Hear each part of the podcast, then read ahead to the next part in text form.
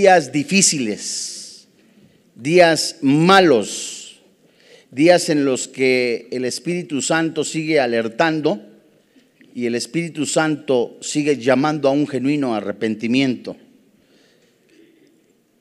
En los labios del Señor Jesucristo, en los evangelios, antes de su segunda venida, Él dijo, los días serán como los días de Noé como los días de Lot.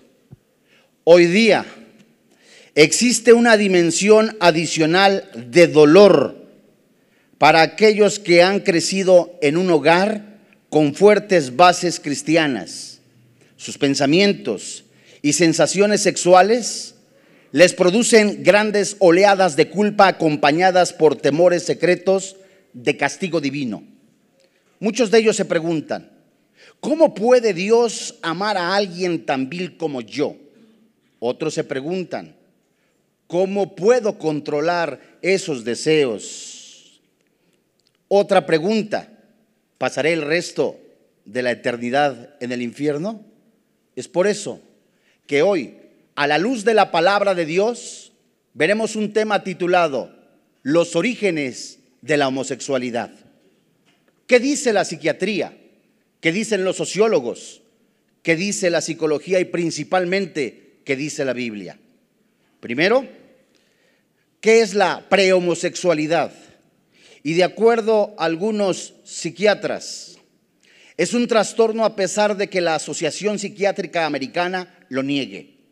Los homosexuales, las lesbianas, algunos de ellos homosexuales, ejercieron una gran presión política sobre esta organización profesional para que declararan que la homosexualidad es normal.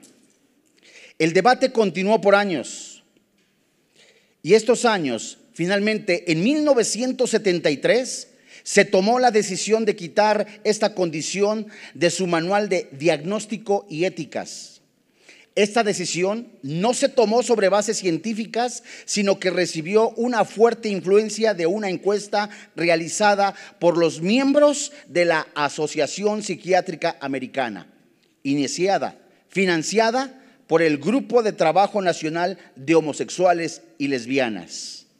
El voto fue de 5.834 contra 3.810. Pronto, la Asociación Psicológica Americana siguió la misma tendencia. Actualmente, los psicólogos o psiquiatras que no están de acuerdo con esta interpretación política y que es correcta, e incluso aquellos que tratan de ayudar a homosexuales a cambiar con objeto de continua persecución y son acusados de negligencia. Segundo, típicamente el trastorno no se elige.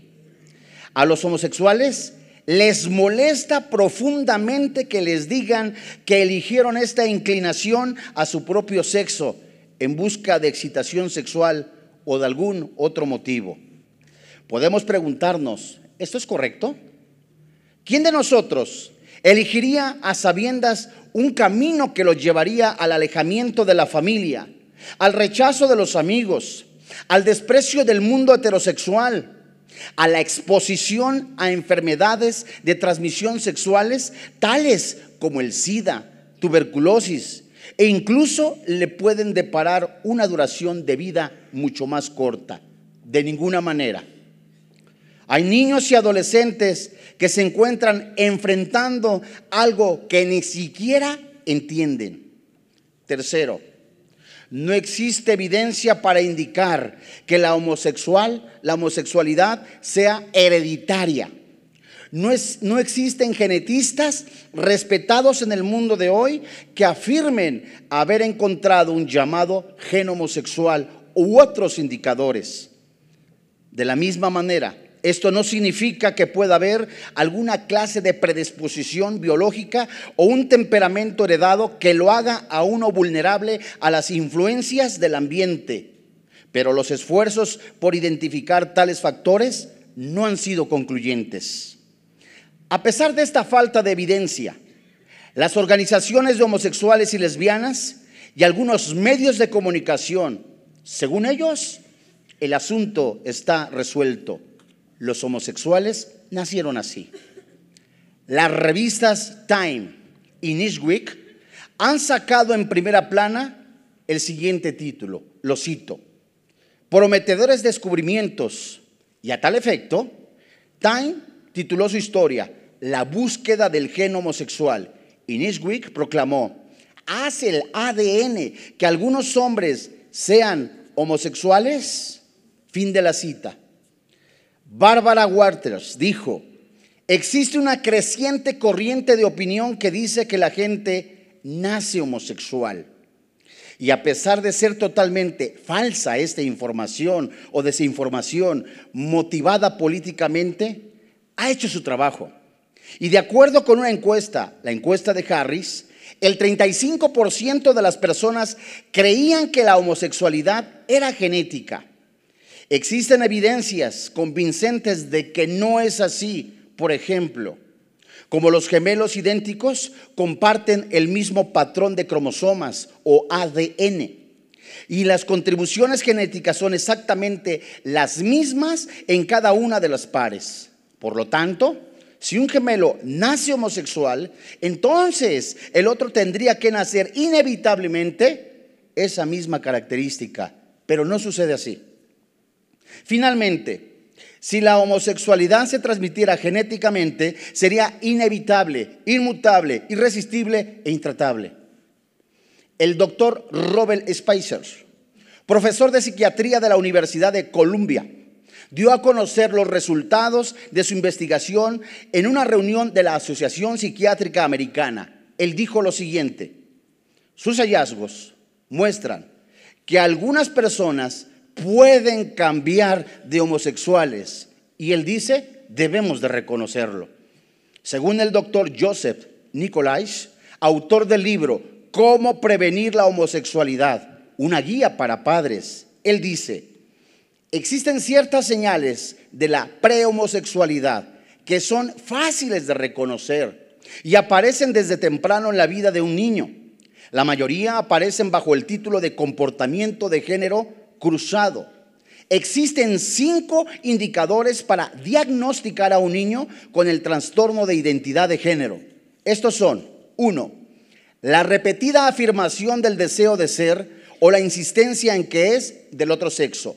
Dos, los niños, la preferencia por la vestimenta del otro sexo o la insistencia de usar ropa femenina. En las niñas, la insistencia de utilizar solamente ropa masculina. Tres, una fuerte y persistente preferencia por los papeles del otro sexo en los juegos imaginarios o recurrentes fantasías de pertenecer al otro sexo.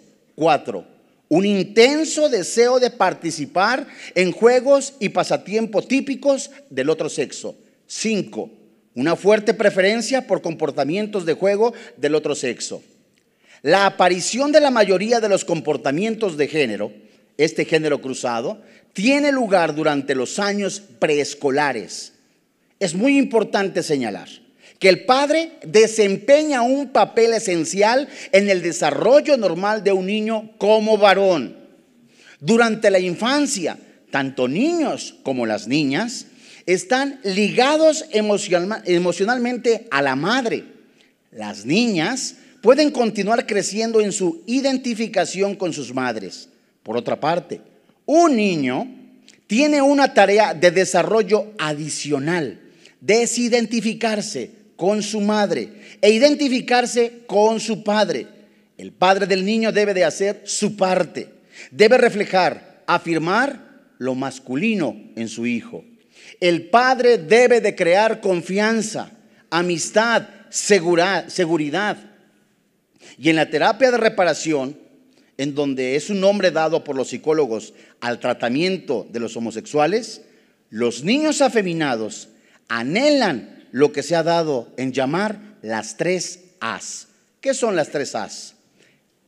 La atención, el afecto y la aprobación de quién? De su padre. La homosexualidad no tiene que ver con sexo, tiene que ver con lo demás la sociedad, el rechazo, la afirmación, la intimidad, la confusión de género y una búsqueda de aceptación. Una búsqueda de aceptación. Un consejo muchas veces adopta un enfoque equivocado, diciéndole a esta persona que debe de aceptar este hecho, que se quede como es. Y cuando se pide ayuda, debe de ser consciente de que para muchos muchachos es muy difícil, ya que se sienten incapaces para relacionarse con compañeros del mismo sexo. Se sienten inferiores, son tímidos, llenos de miedos, inseguros. Otra causa principal para el trastorno de identidad viene como resultado de un abuso sexual a una edad temprana. Esta experiencia puede ser devastadora. Según el momento en que suceda, puede cambiar la vida de una persona. A pesar de la maldad del abuso, actualmente existe un vigoroso esfuerzo por terminar con el tabú en contra del sexo entre hombres y niños. Una pregunta, ¿de dónde surgió la famosa bandera del orgullo gay? Esta versión de seis colores de la bandera de este orgullo LGBT es la versión más usada actualmente. La versión original fue en 1978.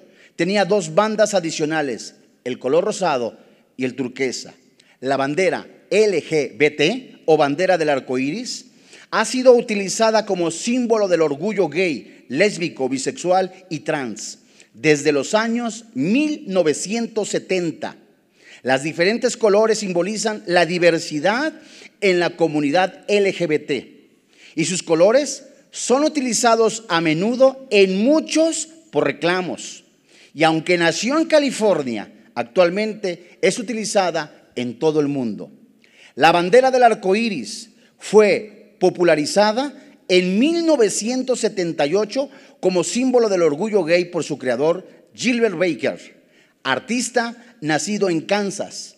La versión actual consiste en seis franjas de colores, rojo, naranja, amarillo, verde, azul y violeta, que reproducen el origen de los colores del arco iris. Había banderas similares en los Estados Unidos en los primeros años de la década de 1970, usadas como símbolo de la unidad internacional de toda la gente del planeta. Pero a fines de esta década, la relación popular de esos colores con el orgullo LGBT comenzó a dominar. La bandera original que fue diseñada por Gilbert Baker, flameó por primera vez en el Festival del Orgullo Gay en San Francisco el 25 de junio de 1978. Se ha señalado que Baker se inspiró en la canción sobre el arco iris, interpretada por Judy Gay, actriz y cantante. Esta bandera consistía de ocho colores que cada uno tenía sus significados. Y esta bandera se usó también en Alemania en el 16 de abril del año 2005. Después del 27 de noviembre de 1978, tras el asesinato de Herbie Melk, miembro de la Junta de Supervisores de San Francisco, la demanda de la bandera del arcoíris se acrecentó. Esto para fomentar una demanda, una compañía de películas comenzó a vender una nueva versión de la bandera de siete colores. El color rosa, que incluía biker, se adhirió a esta nueva bandera debido a la poca o nula disponibilidad de fábricas que utilizaban el color faltante. En 1979, la bandera fue modificada de nuevo. Y cuando las banderas eran instaladas en los postes de luz de San Francisco, los colores centrales se camuflaban como los mismos postes. De esta forma, la mejor manera de solucionar ese problema era reduciendo la cantidad de colores de la bandera. Y de esa forma se formó el diseño actual de seis franjas. Durante los años 1980, la bandera acrecentó su popularidad a nivel nacional en los Estados Unidos. Posteriormente, fue haciendo apariciones en el ámbito internacional. En el año 2003, en el vigésimo quinto aniversario de su creación, su creador, Gilbert, intentó volver a popularizar la bandera de ocho franjas sin tener demasiado éxito, ya que la mayoría de la comunidad LGBT se inclinó en la más conocida bandera de seis franjas. El 14 de junio del año 2004, unos activistas gays viajaron a una, una isla australiana en los mares del Coral e izaron la bandera LGBT proclamando ese territorio libre de Australia. Hoy, muchos activistas LGBT, así como defensores de los derechos LGBT, utilizan la bandera de las puertas en sus casas, así como pulseras, utilizan calcomanías con el arco iris de sus vehículos de manera de exteriorizar su apoyo a este movimiento. Pero qué decir de México lindo y querido. La historia nos dice la homosexualidad entre los antiguos mexicas. Xochipili, dios de la danza, las artes, la belleza, el patoji y patrón de la prostitución masculina. Dice esta investigación, como la mayoría de las culturas del mundo, los antiguos mexicas aztecas tuvieron una relación específica alrededor de las prácticas homosexuales, mientras que a primera vista parecían intolerantes a estas también, se tiene registro de una relativa normalidad. Se sabe que a diferencia de otras culturas prehispánicas que eran más liberales, la moral mexica era más conservadora y castigaba violentamente la práctica de la homosexualidad, pues al ser una cultura militarizada, la procreación era un tema muy importante para ellos.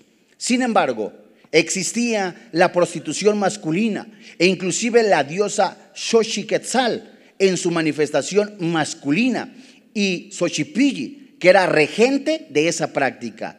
Según David Greenberg, en su libro La construcción de la homosexualidad, él dice, Xochipilli habría heredado su regencia sobre la homosexualidad, la prostitución masculina desde la cultura tolteca. Esta era considerada la madre intelectual de la cultura náhuatl en el centro de México. En realidad, saber bien la relación de los antiguos mexicas con la homosexualidad, sí, es muy difícil, ya que todos los testimonios que se conservan son partes incompletas o fueron censurados por los religiosos españoles. En la historia verdadera de la conquista de la Nueva España, Bernal Díaz del Castillo dice que existían hombres que no tenían mujeres, mas tenían, dice él, el maldito oficio de la sodomía. Nótese que él describe esta palabra maldito, dando un juicio moral, según el cristiano, de lo que estaba observando. Gonzalo Fernández de Oviedo, en su natural historia de las Indias, relata, entre los indios en muchas partes es muy común este pecado de sodomía. Este es un pecado contra natura y públicamente los indios, que son señores y príncipes en esto, pecan. Tienen mozos que usan este pecado y tales mozos son pacientes. Así que como caen en esta culpa, luego se ponen naguas, como mujeres que son que usan mantas cortas de algodón, como las indias andan cubiertas desde la cinta hasta las rodillas. Se ponen también puñetales, cuentas, joyas, cosas que literalmente son para mujeres. Ni hacen cosa que los hombres ejercen. Y si luego también se ocupan del servicio común de las casas, barrer, fragar, otras cosas a las cuales las mujeres están acostumbradas. Según el editor de la revista arqueológica mexicana, Enrique Vela, los pueblos prehispánicos de Mesoamérica permitían la poligamia, la sodomía, es decir, el homosexualidad, eh, la homosexualidad y hasta la pedofilia. Y aunque castigaban con mutilación o muerte el adulterio y otras transgresiones, y aunque no era igual la moral mexica que, por ejemplo, la totonaca, era mucho más liberal y abierta a la sexualidad. El mismo Hernán Cortés escribió, hemos sabido y hemos sido informados de cierto que todos son sodomitas y usan aquel abominable pecado. El Códice Tudela, elaborado entre el año 1533 y 1554, narra, y acontecía meterse en este baño, lo que conocemos como un mezcal. Eran muchos hombres y muchas mujeres. Allá dentro, con la calor, hombres con mujeres, mujeres con hombres, hombres con hombres, usados ilícitamente.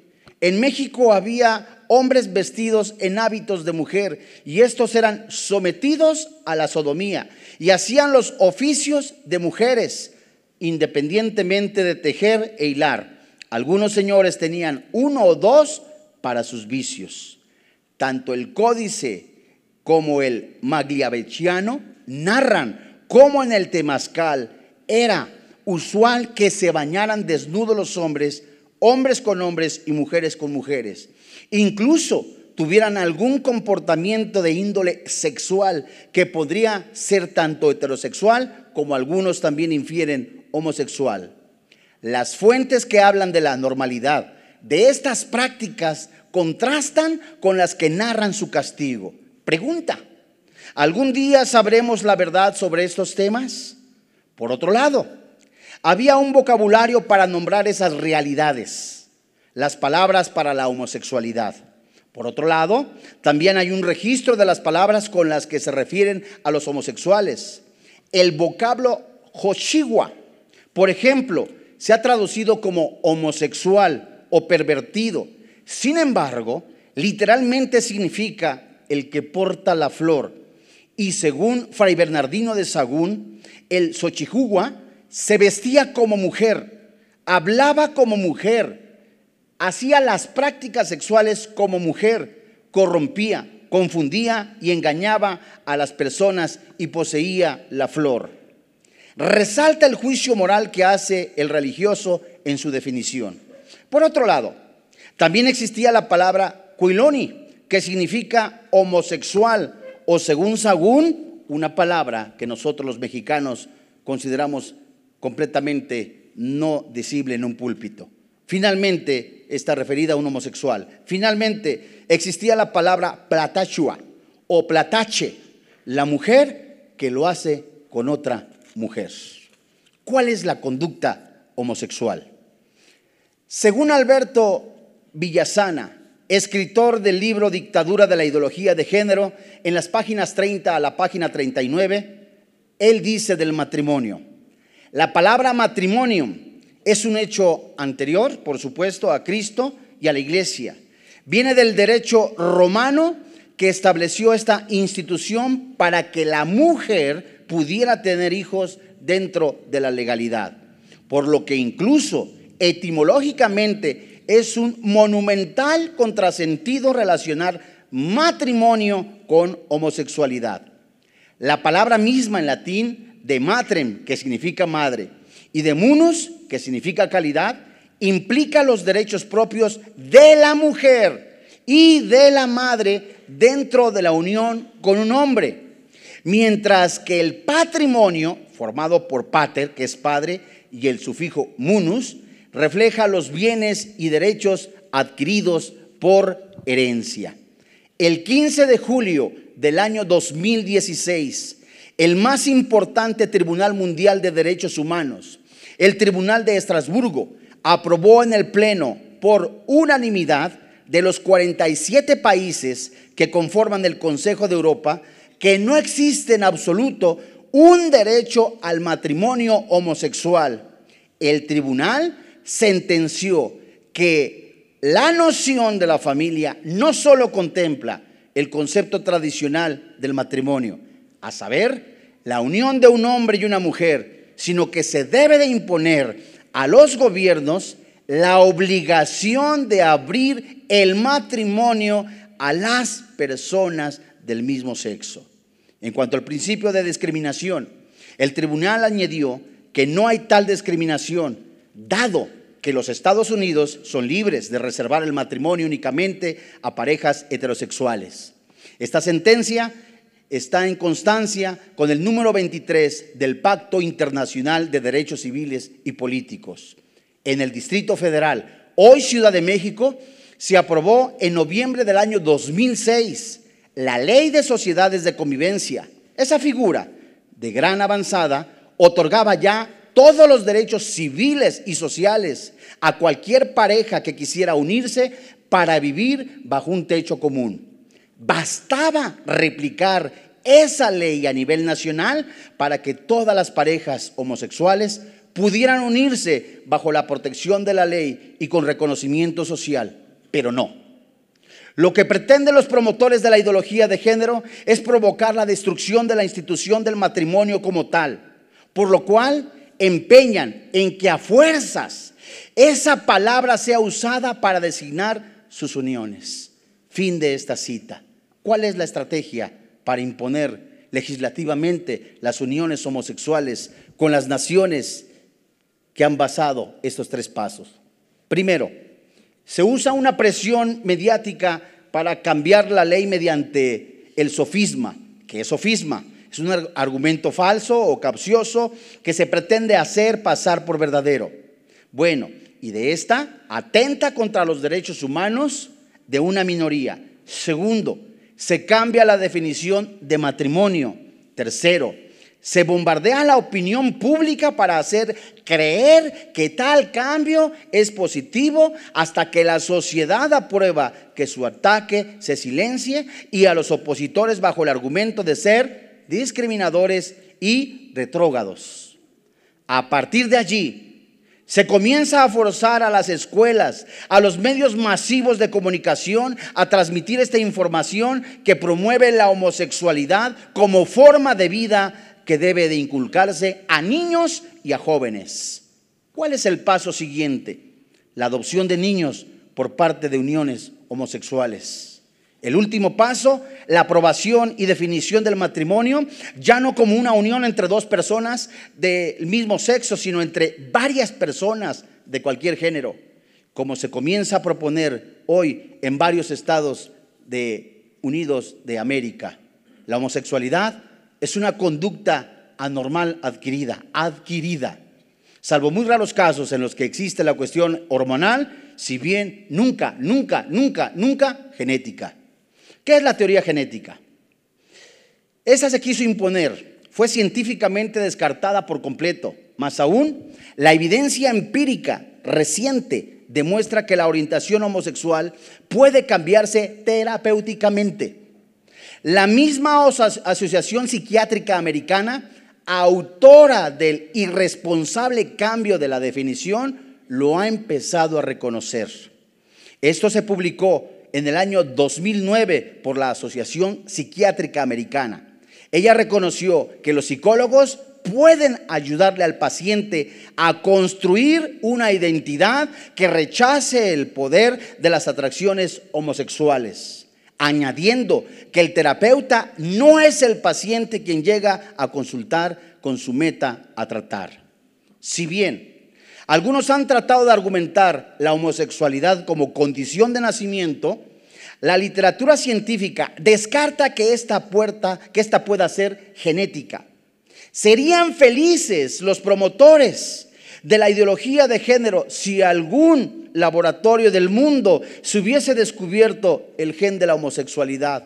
Esto simplemente no existe. El origen está en la distorsión de la figura paterna en la materna la infancia. Es un problema hormonal o, lo que es peor, es un abuso sexual infantil que deja huella. Pero además, el componente genético nunca se va a poder probar, dado que los homosexuales no tienen hijos, como los tienen los heterosexuales. Así lo expresó Paul Bessey de la Universidad de Estados Unidos y lo dijo a la BBC. Él dice, desde una perspectiva evolutiva es una paradoja. ¿Cómo puede una característica como la homosexualidad, que supuestamente tiene un componente genético, persistir en el tiempo evolutivo si los individuos que llevan los genes asociados no se reproducen? Fin de la cita. Aparte de la discusión científica, cualquier forma de validación de la unión homosexual como algo natural trae graves consecuencias. tanto a las personas homosexuales como para la población en general. Y los argumentos no son religiosos. Es necesario invocar las evidencias científicas más avanzadas, como las publicadas en el ensayo Matrimonio Bien Común, publicado en 53 países y este por académicos importantes. El matrimonio es una matriz de relaciones humanas arraigadas en la completariedad de dos sexos y en las posibilidades de procrear, así como la necesidad de, los, de tener unos padres que los alimenten física, espiritual y emocionalmente. Romper, alterar esa matriz trae consecuencias nocivas tanto para los adultos como para los menores y posteriormente para el tejido social en su conjunto. En especial, los matrimonios casados satisfacen la necesidad de sus hijos de conocer sus orígenes biológicos. Los une a su padre y a su madre. Forman un ambiente de amor estable en el que determinan su identidad.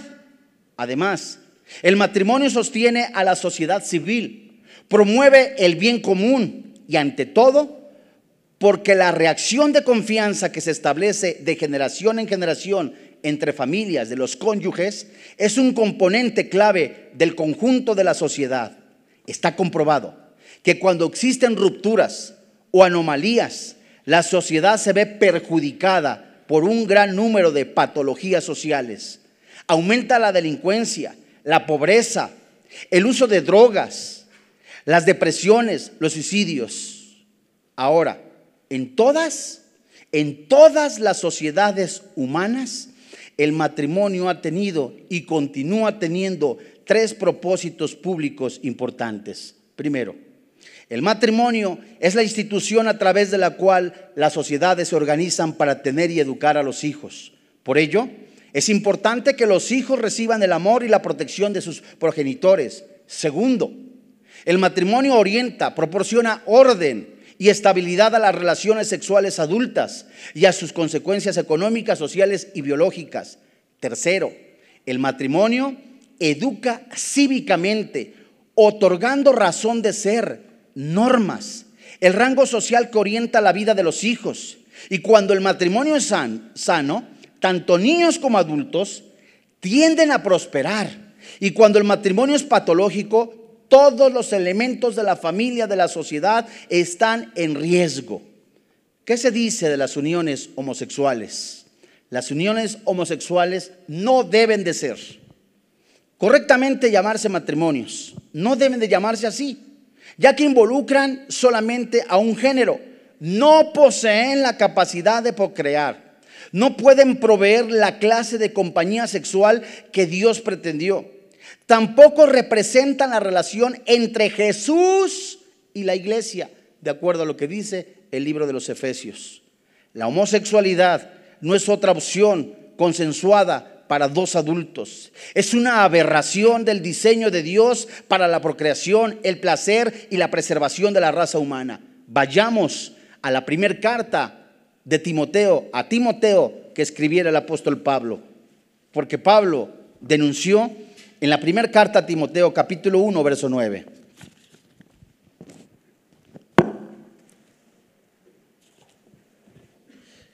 Dice el apóstol Pablo, versículo 9, conociendo esto, que la ley no fue dada para el justo, sino para los transgresores y desobedientes, para los impíos y pecadores, para los irreverentes y profanos, para los parricidas y matricidas y para los homicidas. Versículo 10. Para los fornicarios, para los sodomitas, para los secuestradores, para los mentirosos y perjuros y para cuanto se oponga a la sana doctrina. Pablo denunció en este pasaje escritural a los fornicarios y a los sodomitas como aquellos que son transgresores y desobedientes y actúan en contra de la sana doctrina.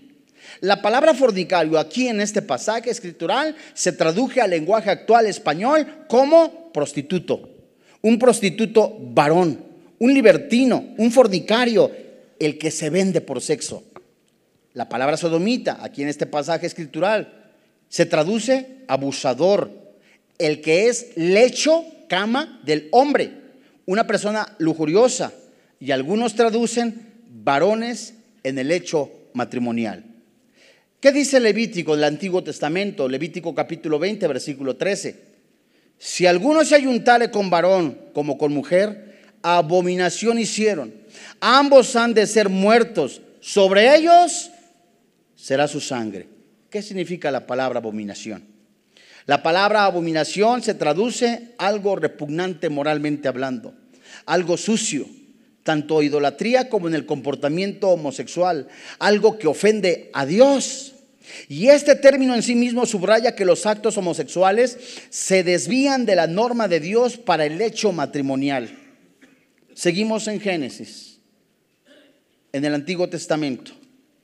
La oposición de Dios a la conducta homosexual se ilustra en su respuesta a los hombres de Sodoma en Génesis capítulo 19.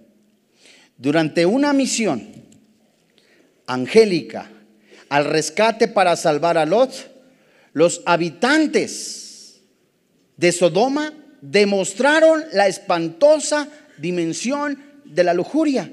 Vayamos a Génesis capítulo 19, versículo 10. Y esto es impresionante porque muestra el corazón de estas personas. Génesis 19, 10. Entonces los varones alargaron la mano, los ángeles, y metieron a Lot en la casa con ellos y cerraron la puerta, versículo 11. Y los hombres que estaban a la puerta de la casa hirieron con ceguera desde el menor hasta el mayor de manera que se fatigaban buscando la puerta. Esto es muy interesante. Una muchedumbre salvaje de todas partes de la ciudad fue consumida por la lujuria inmoral. Querían tener relaciones sexuales con los ángeles. Inclusive después, dice la Biblia, después de quedar ciegos, buscaban la puerta para entrar. Lot, en Génesis, Reconoce sus pasiones homosexuales como inherentemente impías. Vayamos a Génesis capítulo 19, verso 7. Y dijo, os ruego hermanos míos, Lot, diciéndole a los ángeles, a las personas de Sodoma, que no hagáis tal maldad. ¿A qué maldad se refiere? A las relaciones sexuales antinaturas. Y Dios destruyó por su gran pecado a Sodoma y Gomorra.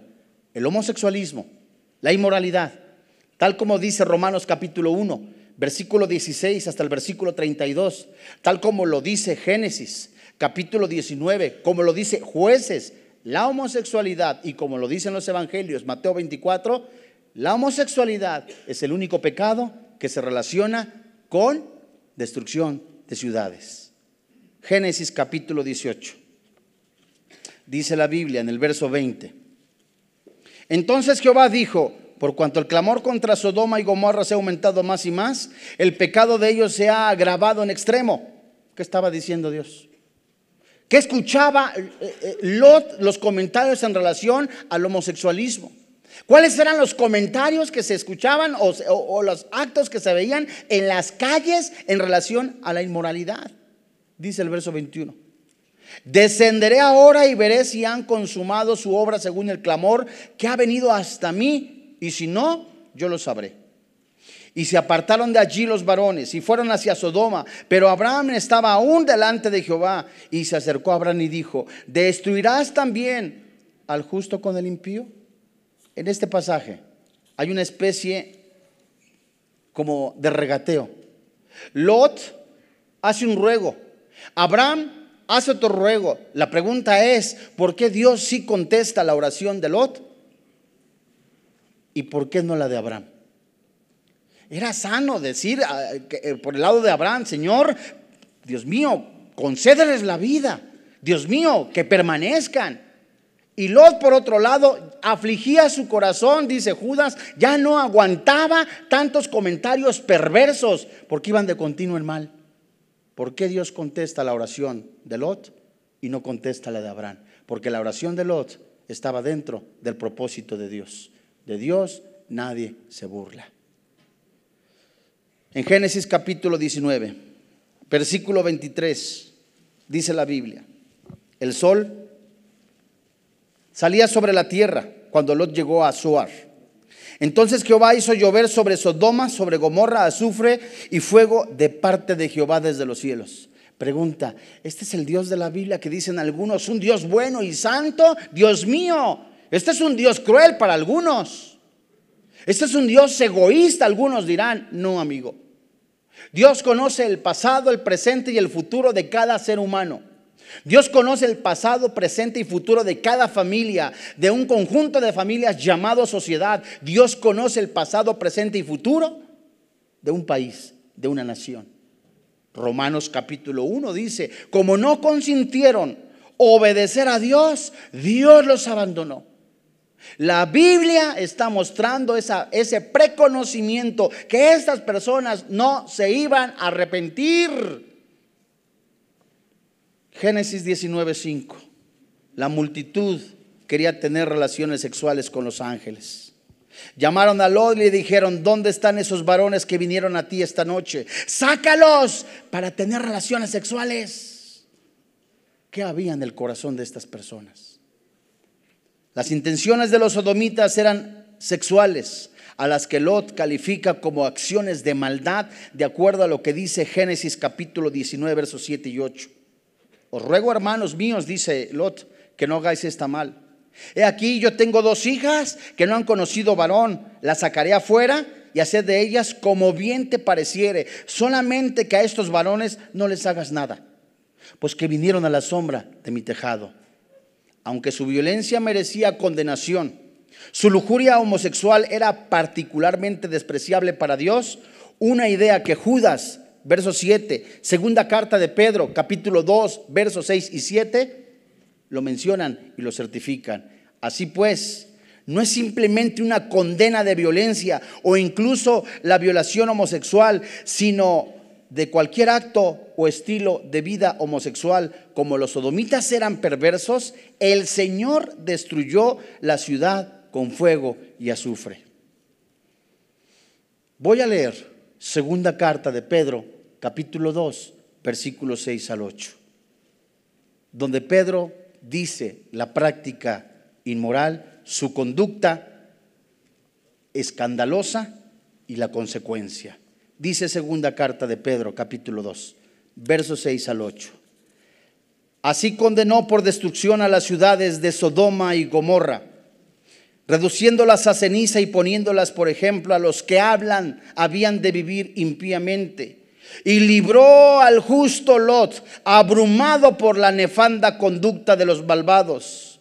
Porque este justo, que moraba entre ellos, afligía cada día su alma justa viendo y oyendo los hechos inicuos de ellos. La Biblia dice en Mateo, en Tesalonicenses, los días serán malos. El hombre será engañado y seguirá engañando. Habrá hombres amadores de sí mismos, vanagloriosos, orgullosos, soberbios, altivos. A estos, dice la Biblia, evita. La Biblia hace referencia a Sodoma y Gomorra más de 20 veces como una ilustración y una advertencia de lo que acontecerá en los que viven este tipo de vida. Nadie escapará de este juicio, dice Romanos capítulo 1, versículo 18. Y la inmoralidad sexual, la homosexualidad, es el único pecado, como lo dije hace rato, que tiene y tiene relación con destrucción de ciudades. ¿Cuál es el origen de la homosexualidad como de otros pecados? querer una vida autónoma, una dependencia total de Dios, hacer lo que tú quieras. Es la falta de conocimiento de un Dios vivo y amoroso, la vaciedad interna del ser humano que se intenta llenar con algo que no es Dios. Personas que sí, algunas de ellas fueron violadas, abandonadas, tienen la imagen paterna distorsionada, buscan aceptación, buscan aprobación, lo que dice la psiquiatría, las tres A's. Y hoy está buscando Dios a hombres, a mujeres que entren en el reino de los cielos. Tu pecado puede ser el más condenable de acuerdo a tu percepción, pero la Biblia dice, la Biblia dice, con la sangre de Jesús son perdonados todos nuestros pecados. La Biblia dice, no erréis, No te equivoques. Los injustos no van a heredar el reino de Dios, ni los fornicarios, ni los idólatras, ni los adúlteros, ni los afeminados, ni los que se echan con varones, ni los ladrones, ni los avaros, ni los borrachos, ni los maldicientes, ni los estafadores heredan el reino de los cielos. Y Pablo dice, ya habéis sido lavado con la sangre del cordero. Esta es la fe que nosotros predicamos. Que si confesares con tu boca que Jesús es el Señor, que Dios le levantó de entre los muertos, la Biblia dice, hay perdón en la sangre de Jesús. La Biblia menciona hay pecados que son evidentes, otros que son más escondidos. Es decir, usted puede estar viendo pornografía, usted puede tener amante en lo secreto, usted puede estar robando. El pecado delante de Dios es pecado y la paga del pecado es la muerte, pero el regalo de Dios es la vida eterna. Esa es la fe que nosotros predicamos. Dice el Señor Jesucristo en Apocalipsis, he aquí, yo vengo pronto y mi galardón conmigo para recompensar a cada uno según sea su obra. Yo soy el alfa y el omega, el principio y el fin, el primero y el último. Bienaventurados los que lavan sus ropas para tener derecho al árbol de la vida, para entrar por las puertas en la ciudad. Y la Biblia advierte, mas los perros los homosexuales estarán fuera, los hechiceros, los fornicarios, los homicidas, los idólatras y todo aquel que ama y hace mentira. Yo, Jesús, he enviado a mi ángel para daros testimonio de estas cosas en las iglesias. Yo soy, dice Jesús, la raíz y el linaje de David, la estrella resplandeciente de la mañana. Y el espíritu y la esposa dicen, ven. Y el que oye, diga, ven. Y el que tenga sed, venga. Y el que quiera, tome del agua de la vida gratuitamente. Jesús te ama. Jesús es el camino y la verdad y la vida. Tú puedes decir, necesito arreglar unas cosas, necesito abandonar esto, necesito ponerme a cuenta. Posiblemente tengas la razón, pero la razón sin excusa es que hoy Jesús quiere entrar en tu corazón. ¿No quisieras recibir a Jesucristo en esta mañana? Vamos a orar.